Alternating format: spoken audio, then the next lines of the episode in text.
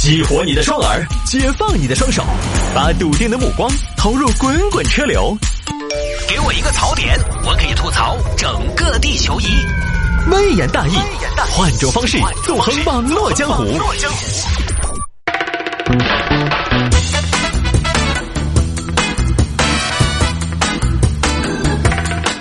最近我在节目里边说，最近广告少，比如说第一节跟第二小节中间的间隙广告时间，我说只有二十五秒的广告。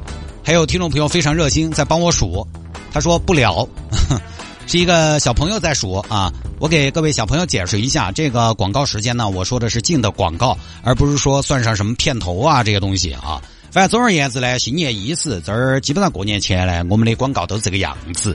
所以呢，有些听众朋友呢，可能听微言大义，他听得呢相对来讲比较舒服，不像以前，以前可能一节到下一节节目中间可能有四分多钟的广告时间，差点儿广告就比节目长了。但是现在呢，就相对来讲还好，你听的呢比较顺畅，呃顺畅。当然也跟大家说说明啊。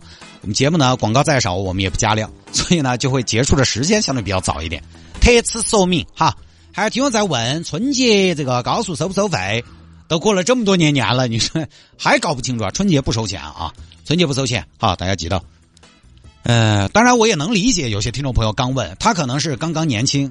呃，年轻，刚刚从大学毕业，刚买了车，刚上班。否则的话呢，他对高速公路收不收费，你以前干大巴车，他也不关心这个话题。虽然我也能理解，虽然我有的时候在节目头吐槽，大家搞不懂限行，哎呀，搞不懂高速哪哪一天不收费，哪几天不收费，哪几个假期不收费。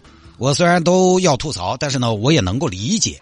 哦，吐槽呢，只是我的个人习惯而已，哈，没有任何的恶意哈。来嘛，有听众还摆下这个事情：茅台、三亚开了度假村，可以原价喝茅台。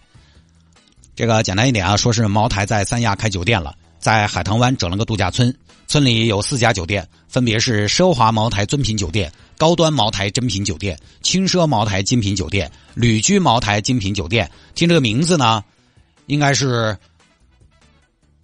从高到低这么来排列的。目前呢，只有这个珍品酒店开业了。我看了一下，房价大概一千多到两千多不等。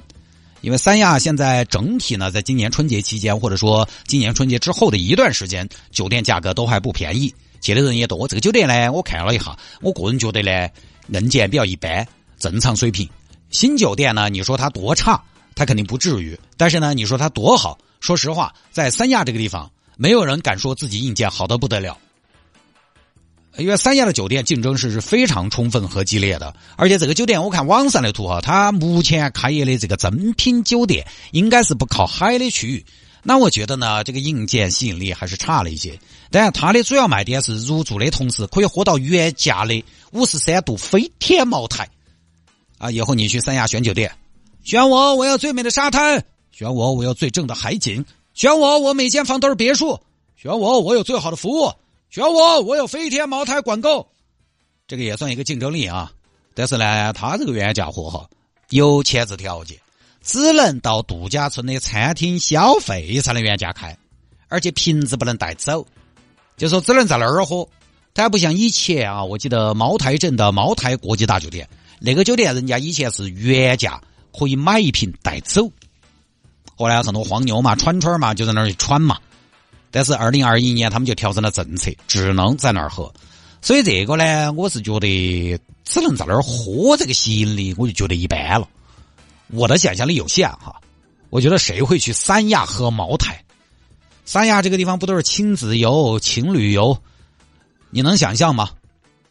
两个热恋中的小情侣，你侬我侬的，就恨不得一天不出门，在房子头裸奔。他也开一瓶飞天茅台吗？亲爱的，我不需要飞天茅台，你就是我的茅台。来，快点带我飞天。两个人开瓶茅台那个场景，我不太好想象。你那个海边上，你总觉得是什么呢？那个场景哈，应该是阳光沙滩、海浪仙人掌，在那儿啤酒、冰啤酒，在那儿白葡，在那儿啥子香槟之类的。那个带到白酒喝，三亚那个地方它又热，烈酒好像真的是在冷的地方才卖的好。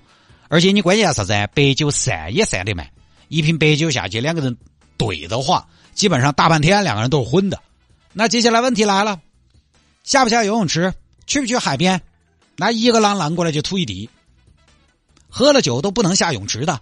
你泡游泳池里，对吧？多大一股酱香味儿！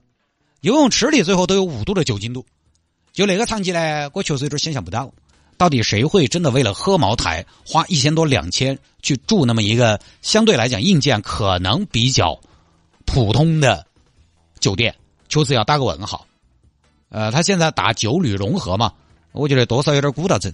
我记得我以前采访过一个音乐人，是乐坛地位非常高的一个前辈，他当时在西安忙一个音乐酒店项目。当时谈到他的这个项目的时候，也是风生水水起、眉飞色舞的，干劲十足。他那个里面呢，就是音乐场景上下功夫，其实最后也没搞起来，因为音乐这个东西实在是太唾手可得了。我去你那儿，你说你音响效果特别好，不可能，因为你成本就付不住。不光是要有好音响，你关键还要有好的隔音。你即便说出来隔音怎么办？二三零幺在听死了都要爱。二三零二又在放《孤勇者》，二四零二又在听交响乐，你跟量贩式 KTV 又有什么区别？所以这个东西不成立。酒店最重要，感觉还是应该在酒店本身上下功夫。你的硬件、你的口岸、你的服务、你的调性、你的定位。三亚的贵酒店不外乎就是什么呢？情侣、亲子、家庭。情侣住茅台酒店，呃，那可能起码也得六十往上的情侣了。亲子怎么的？喝酱香也要从孩子抓起嘛。家庭呢，好像一般家庭他平时喝酒喝不到白酒那儿去嘛，整茅台呀，啊当然人家那么大一个企业，我觉得花那么多钱，人家肯定也不傻，对不对？我不傻，人家肯定更不傻。可能一方面呢，人家这个度假村呢是对外营业；另一个方面呢，我觉得可能主要呢还是接待团队，每年接待下经销商。哦，你们也不要每年都往贵州跑，我们今年去三亚承接行业会议啊、展览啊什么的。哎，到时候再有点衍生产品，它可能是 to B 的，它不是 to C 的。到时候再搞个啥子高高端奢华团，享受享沙滩阳光，品中华酒香，好像呢也是个卖点，就不说了啊。好吧，各位，今天节目就到这儿了，各位，拜拜。